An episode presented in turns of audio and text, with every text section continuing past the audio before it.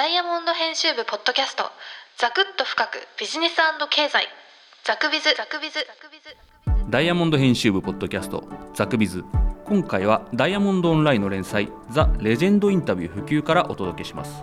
今回登場するのは山下太郎アラビア石油社長です。アラビア石油という会社を皆さんあまりご存知ないかもしれませんがなんと日本の企業で唯一石油の油田ですねをアラブに持っていた企業です。1970年代にはトヨタパナソニック日立よりも利益を稼いでいた。そういう会社なんですね。こちらの会社を作ったのが山下太郎。通称アラビア太郎と呼ばれていた方で1889年生まれ。大正初期にオブラートの製造販売で成功したのを皮切りにさまざまな事業を立ち上げていきました。大変破天荒な、えー、経営者だったようです。ダイヤモンド社は1913年に創立しまして戦前から歴史に名を残す名経営者のインタビューを多く掲載してきました。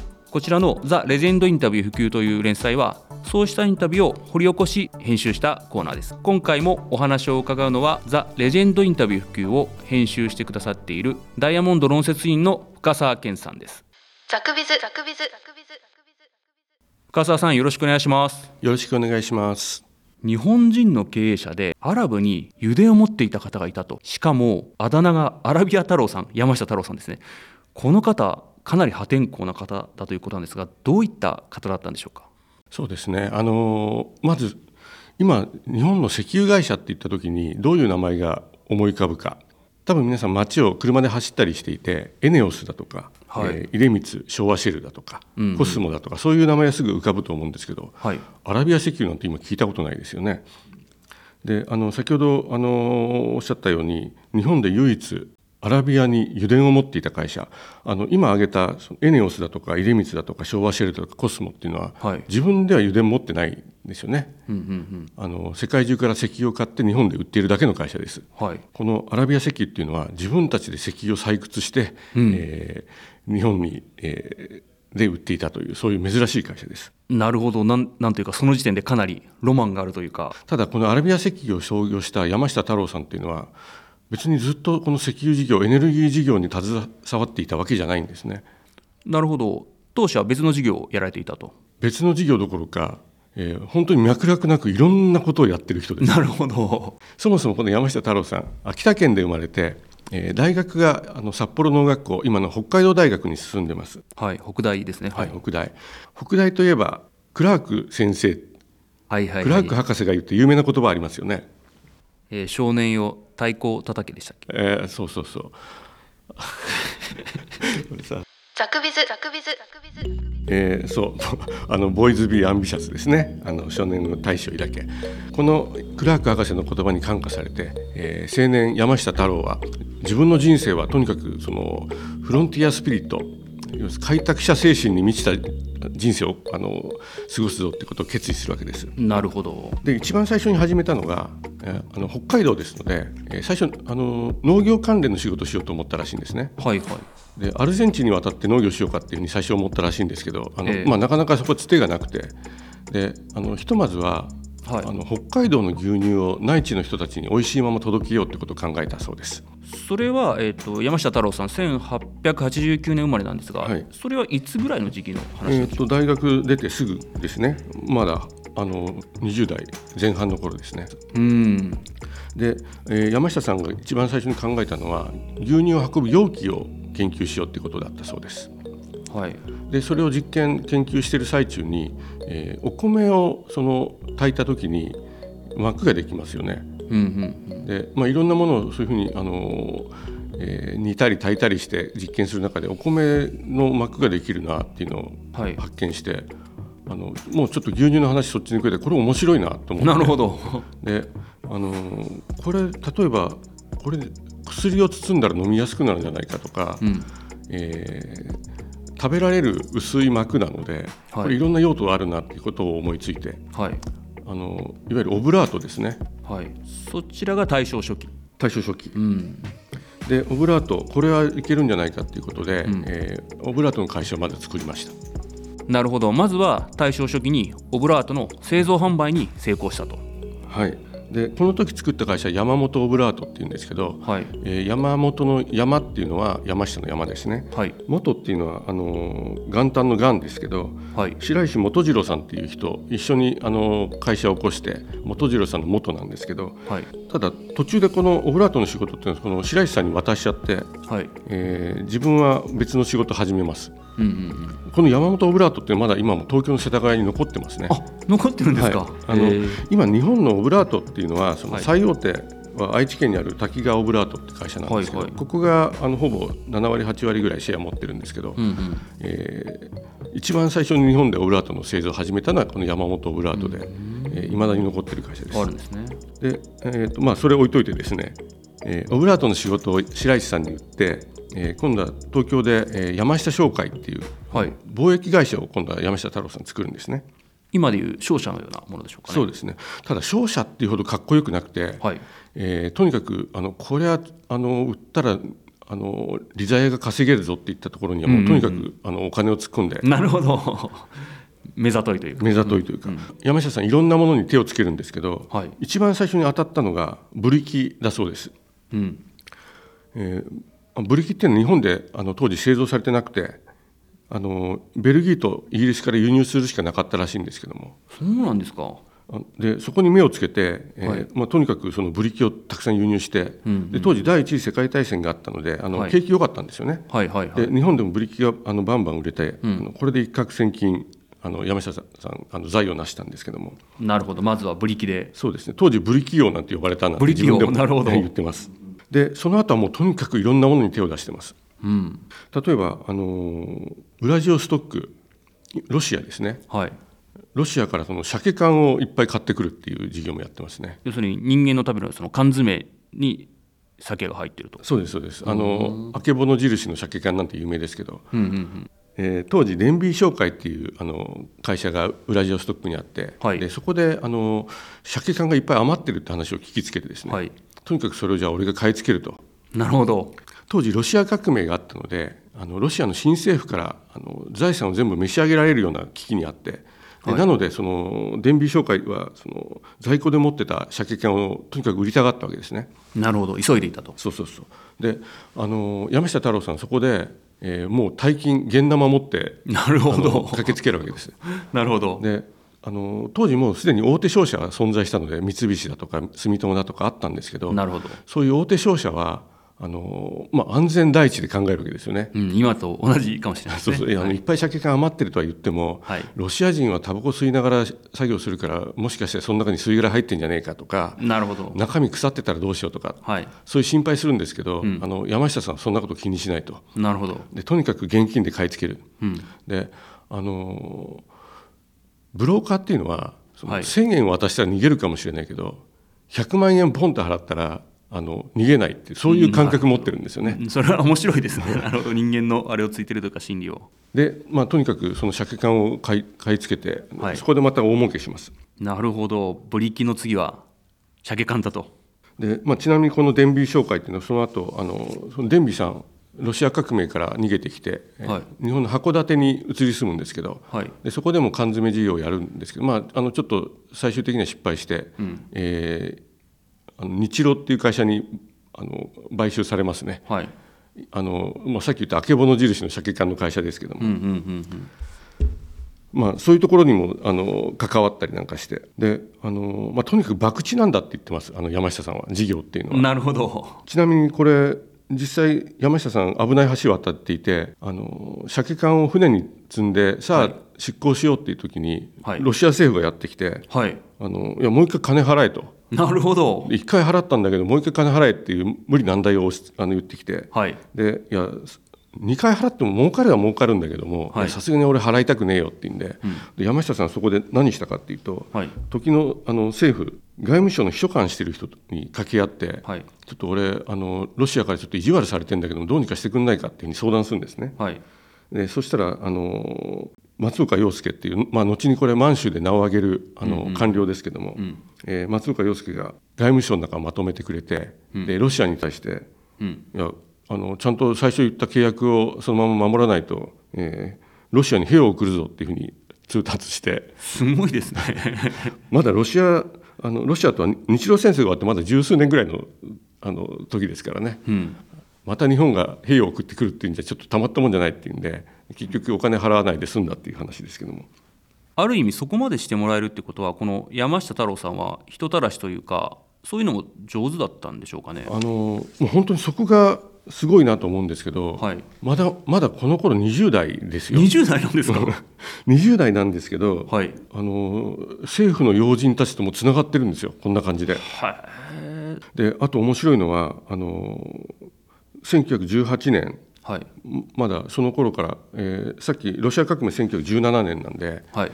翌年ですね今度日本で米騒動が起こるんですね。はいはいはい。お米の値段がその暴騰して、はい。えーお米が足んなくなるって大騒ぎになるわけですけどその時に、えー山下さん今度は当時のあの農商務省のあの大臣である、えー山本男爵はい。のところに行くんです。はい。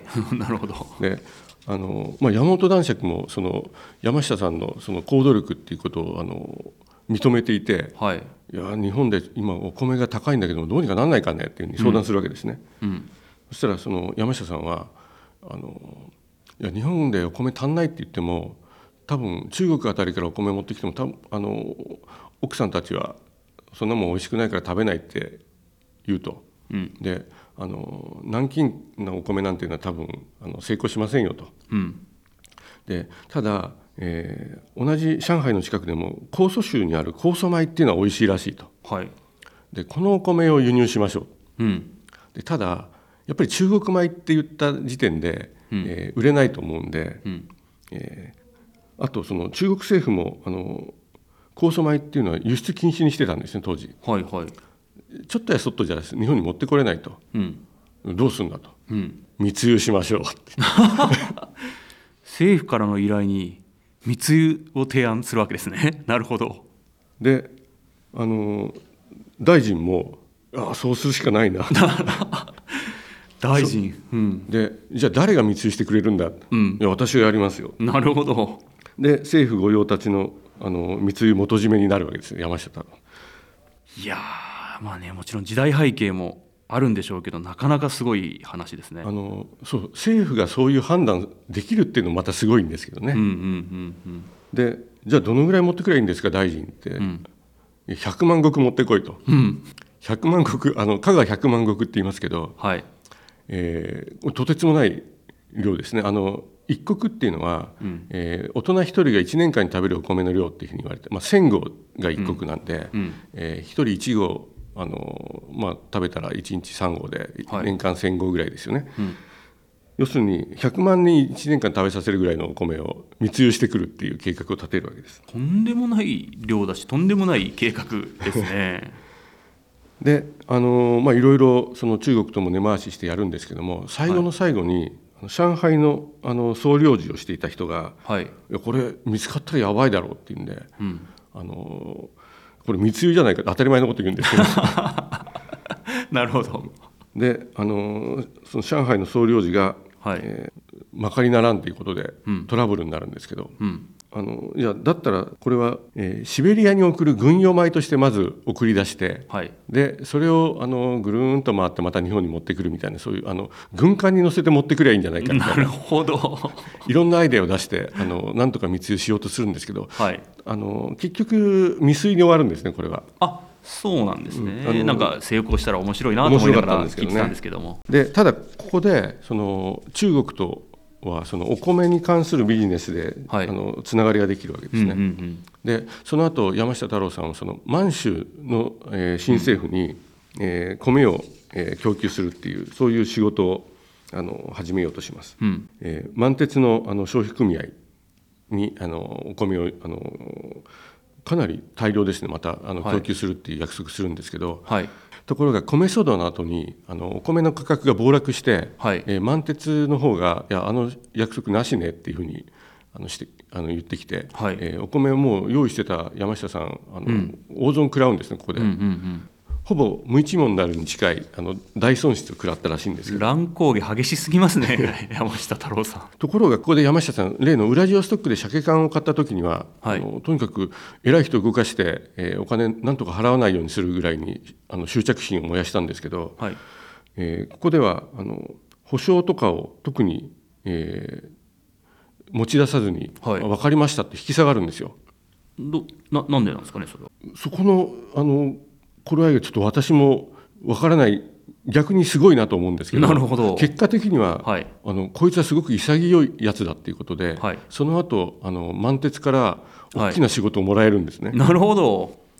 でへ当時、あはい。のちょっとしたその商人っていうのはあのなんかトラブルがあるととにかく特に相手が大企業だったりすると、はい。え保証しろ保証しろって形で、えはい。あのうるさく言うんですけども、はい。あのあっさりここで分かりましたって引き下がったことで、うん。えーその後満鉄の従業員の社宅の建設とあと運営一手に引き受けるっていうそういうビッグビジネスを手に入れるわけですね。なるほど。それは運もあるというのかなんていうかこう流れを見るのがうまいんでしょうかねあの多分ここで恩を売っといたら後で大きな仕事が来るなっていうふうに、まあ、嗅覚が鋭いんでしょうね。なるほどで実際そこで、ま、あの満州のそういうあの満鉄職員の住宅全部あの面倒見るわけですからここでまたあのものすごい財をなすわけですね。で当時のあだ名は満州太郎です。山下太郎さんこのあだ名が出世魚のようにどんどん変わっていったわけですね。そうですね。最初はブリキ太郎。次に満州に渡って満州太郎、はい。えーアラビアで石油を掘り当ててアラビア太郎。あと山師太郎っていう呼び方もあったみたいですね。山下太郎ならぬ山下山下太郎。なるほど。山師っていうのはその山をあの歩いて鉱山を鉱脈を見つける人ですけどもまさに博打打ち的なあの生き方ですけどで自分自身あの山師で結構そういう博打打ちでいたいんだって言ってますけど、まあ、山下さんの場合は山を巡ってたわけじゃなくてえアラビアに海底油田を掘り当てたわけですけども、なるほど。ザクビズザクビズザクビズえーちなみにこの山下太郎さんあのあだ名がバンバン変わっていくのは、はい。当時あの山下汽船っていう会社があって、はい。そこの社長さんも山下太郎っていうんですね。ここの山下全く関係ない全く関係ないです。でも同じだと。区別するために、えー山下汽船の山下太郎さんと、えーこういういろんな博打を張る、えー山下太郎さん。なるほど。博打を張る方はその時の博打の中身によって名前が変わっていくっていうそういうあのいきさつがあります。なるほど。片井山下さんと博打の山下さんと、ね。なるほど。であの山下さんあの満州でこういう形であの成功するわけですけども、えー終戦後また無一文になるんですね。で、えー無一文からあの戦後やり直すわけですけどはい。その時に、えー目をつけたのが石油なんです。なるほど。終戦というのはせ第二次世界大あ戦第二次世界大戦です、はいはいはい。日本はエネルギーをたくさん使う国なんですけども資源がほとんど産出されない国なので、はい。まああのまあ、それで戦争を起こしたぐらいのうん。資源を求めて戦争を起こしたぐらいの国なんで、はい。えー石油の一滴は血の一滴っていうぐらいにあのとにかくあの我々はこのエネルギーを確保しなきゃいけないって思いがあって。うん、その思いから冒頭で紹介した油田アラビア太郎の話につながっていくわけですね。そうですね、えー昭和30年。はい。あの一人でアラビアに渡って。一人で？なるほど。あの石油の開発利権をくださいと、うん。えーサウジアラビアの政府とあとクウェートの政府に掛け合うんですね。それもなかなかややぶやぶからぼうというかすごい行動力ですねであの、まあ、今までの話でお分かりの通りもう多分人たらし、もう相当な人たらしだと思うんですね。うん。でなのであの中東の石油産油国においてもあの分かったお前の言うことを聞いてじゃああの開発利権を上げようってことになっちゃうのがまたすごいんですけど。すごいなあの人たらしがあのアラブにも通じたと。でところがあの戦後無一文にほぼ無一文にまたなっちゃってるので、はいえー石油油田の開発利権をもらうんだけども、えー掘らなきゃいけないわけですよ。まあそれはそうですよね。なるほど。で、えーペルシャ湾の沖にあの海底油田のあの開発利権をあの確保するんですけどじゃあこれ掘るのに600億円かかると。うん無一文なのに。でそのお金どうするかっていうのを、えー当時のあの日本の財界の大物たちに掛け合ってはい。いや日本が油田持つって夢がありませんか？うんで解いて回ってですね、はい。えー当時の経団連の会長ですとかあの日本工業銀行の頭取だった中山祖平だとか、はい。えーそういう人たちを説得して、えー大有志団を結成してもらってもうとにかく日本財界をバックにつけて、はい。えー油田開発に乗り込むんですね。うん。であのアラビア石油って会社を起こしてなのであの社長は山下さんですけど、はい。当時の会長は石坂泰造経団連の会長だったりします。おおもうじゃあオールジャパンという、おっしゃる通り、オールジャパンあの政府も応援していてうん、でこれが成功したらもう日本はあの、えーこの先何十年も石油には困らないぞっていう、もうとにかく一大国家プロジェクトに近い状態で、えー始まるわけです。そしてこれは成功した、はい、ちゃんと石油が出てうん、もうあのとにかく当時はもう夢のような日本の未来がかかった夢の会社みたいな扱いで「週刊ダイヤモンド」ダイヤモンドにもたびたび登場してます。なるほど。記事によると57年にサウジアラビアとクウェート両政府からペルシア湾の海底油田油田の採掘利権を獲得したと。それで、えーこの連載のですね記事が掲載された64年時点でアラビア石油は中東に46本の井戸を掘り1本の失敗もなく新油田の開発に成功。当初8億を当初8億トンと目されていた埋蔵量は24億トンに上ると見られていたとインタビュー時点でですね、はい。なるほど。もうこれ完全に国家的事業で大成功に終わったと。大成功だったと当時は。そうですね。あの、まあ、4億トンっていうのは、えーそのぐらいあるだろうっていう見込み量なんで、はい。その量が全部日本に来たわけじゃないんですけど、んまあ、それでもあの1日に1000キロリットル規模の、えー石油があの湧いてたっていう話なのでもう期待の事業でした。うん。で実際あの最初冒頭に話したように70年代、はい。特に74年の法人所得番付ではあのもうこの頃はパナソニック当時は松下電器産業って言ってましたけど、はい。松下と日立とトヨタが、まあ、トップ3をいつも争ってるような感じだったんですけど、はい。えーアラビア石油がトップに立って日本で一番儲かってる会社になって。なるほど。で、まあ、これはその税金申告所得なんで、えー税金ですね。日本に一番税金払ってる会社っていうことを言いますけども。なるほど。この頃のあだ名はもうアラビア太郎。アラビア太郎ね。なるほど。ザクビズ。ザクビズザクビズ。で、あのーこの「週刊ダイヤモンド」で取り上げた記事は1964年のインタビューなんですけどはい。え実は67年亡くなっちゃうんですね山下さん。あインタビューの3年後に。そうなんです。あの俺はまだやりやり残してることがあるんだってはい。言葉を残してお亡くなりになるんですけど、なるほど。その後、あのーアラビア石油っていうのはうん。あまり躍進企業っていう感じでなくなっていくんです実は。なるほど。カリスマなき後というか。そうですね、あのまあ、70年代儲かってる会社ではあるんですけど、はい。じゃあ、あのいわゆる今のエネオスみたいに総合エネルギー企業みたいなね。例えば、川下の、あの石油の元売りの方に、えー進出するだとかはい。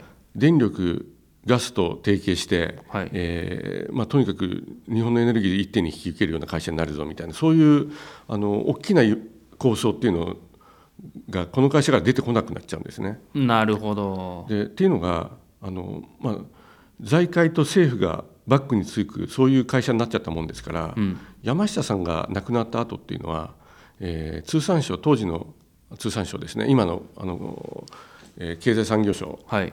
の役人の天下り企業になっちゃうんですよ。なるほど。もうなんとなくそうすると硬直化した組織というか。そうあの多分山下さんがまだ生きてると、はい。や次は俺はこんなことやるぞと、うん。石油をだけじゃ終わらないぞって形でアラビア石油もっとすごい会社になったと思うんですけどはいとにかく官僚的な会社になってしまって、うんであのそもそも石油の採掘利権っていうのは40年のあの契約でサウジアラビアとクウェートと結んでるもんですからあ期限があるものなんですね。もともとあったんですよ。はい。そうこうしてるうちにその40年経っちゃうわけですね。うんうんで2000年がその40年目になるわけですけどうんなるほど。